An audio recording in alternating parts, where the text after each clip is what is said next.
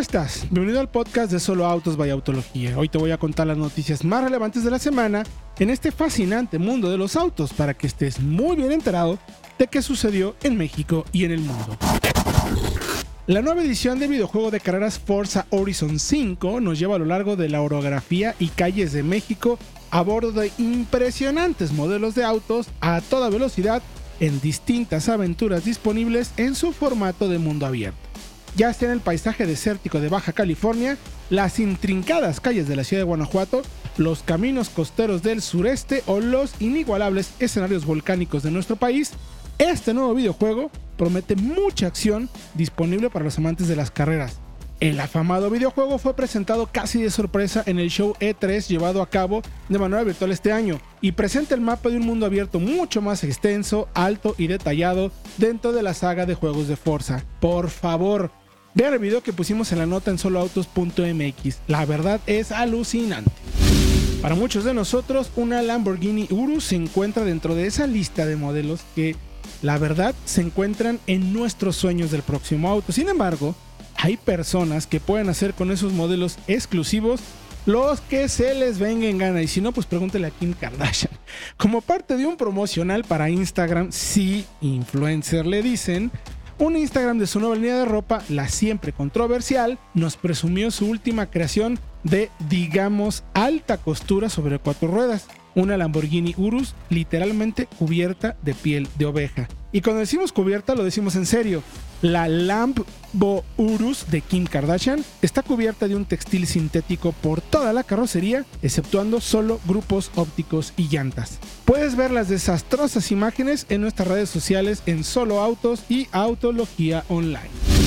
Tiene apenas unas semanas desde que Porsche presentó el nuevo 911 GT3 al mundo y es momento de que el llamado Touring Pack llegue a la gama para aquellos que quieran el desempeño de este modelo, pero con un aspecto mucho más sutil y discreto. Al igual que la generación anterior, toma el mismo motor, transmisión, suspensión, llantas y rines del GT3, pero con un nuevo aspecto más sutil, menos radical, digamos más cercano a un 911 entre comillas tradicional. Lo mejor de todo es que el majestuoso motor sigue siendo el atmosférico, 4 litros de 6 cilindros en boxer que genera 502 caballos y 346 libras-pie, pero que es sumamente especial porque puede subir hasta las 9000 revoluciones por minuto como en el GT3 regular, así es que imagínense la sinfonía a bordo debe ser fascinante. Va de la mano con una transmisión PDK de 7 relaciones o con una manual de 6 en algunos mercados como opción sin costo y obviamente todo lo que queramos ponerle de equipo que sabemos que Porsche puede ofrecer por la cantidad que tengas en tu cartera. Nuevo reporte de inversión por parte de General Motors nos indica que este fabricante norteamericano incrementará por un 30% su inversión en el desarrollo de futuros modelos, ya sean eléctricos y o autónomos. La marca o el grupo invertirá 35 mil millones de dólares en autos eléctricos y autónomos de aquí al 2025, un sustancial incremento a los 20 mil millones de dólares anunciados en marzo del 2020 justo antes de la pandemia. Y como parte de esta inversión, General Motors construirá dos nuevas plantas de baterías Ultium en Estados Unidos, adicionales a las plantas de Tennessee y Ohio que ya se encuentran en construcción. Finalmente, General Motors tiene como objetivo ventas globales anuales de vehículos eléctricos por más de un millón de unidades para el 2025. Y esta decisión de incrementar dicha inversión para escalar más rápido es porque la marca ve un impulso en Estados Unidos para la electrificación, junto también con una creciente demanda de su portafolio de productos. Justo así lo comentó Mari Barra, CEO de General Motors.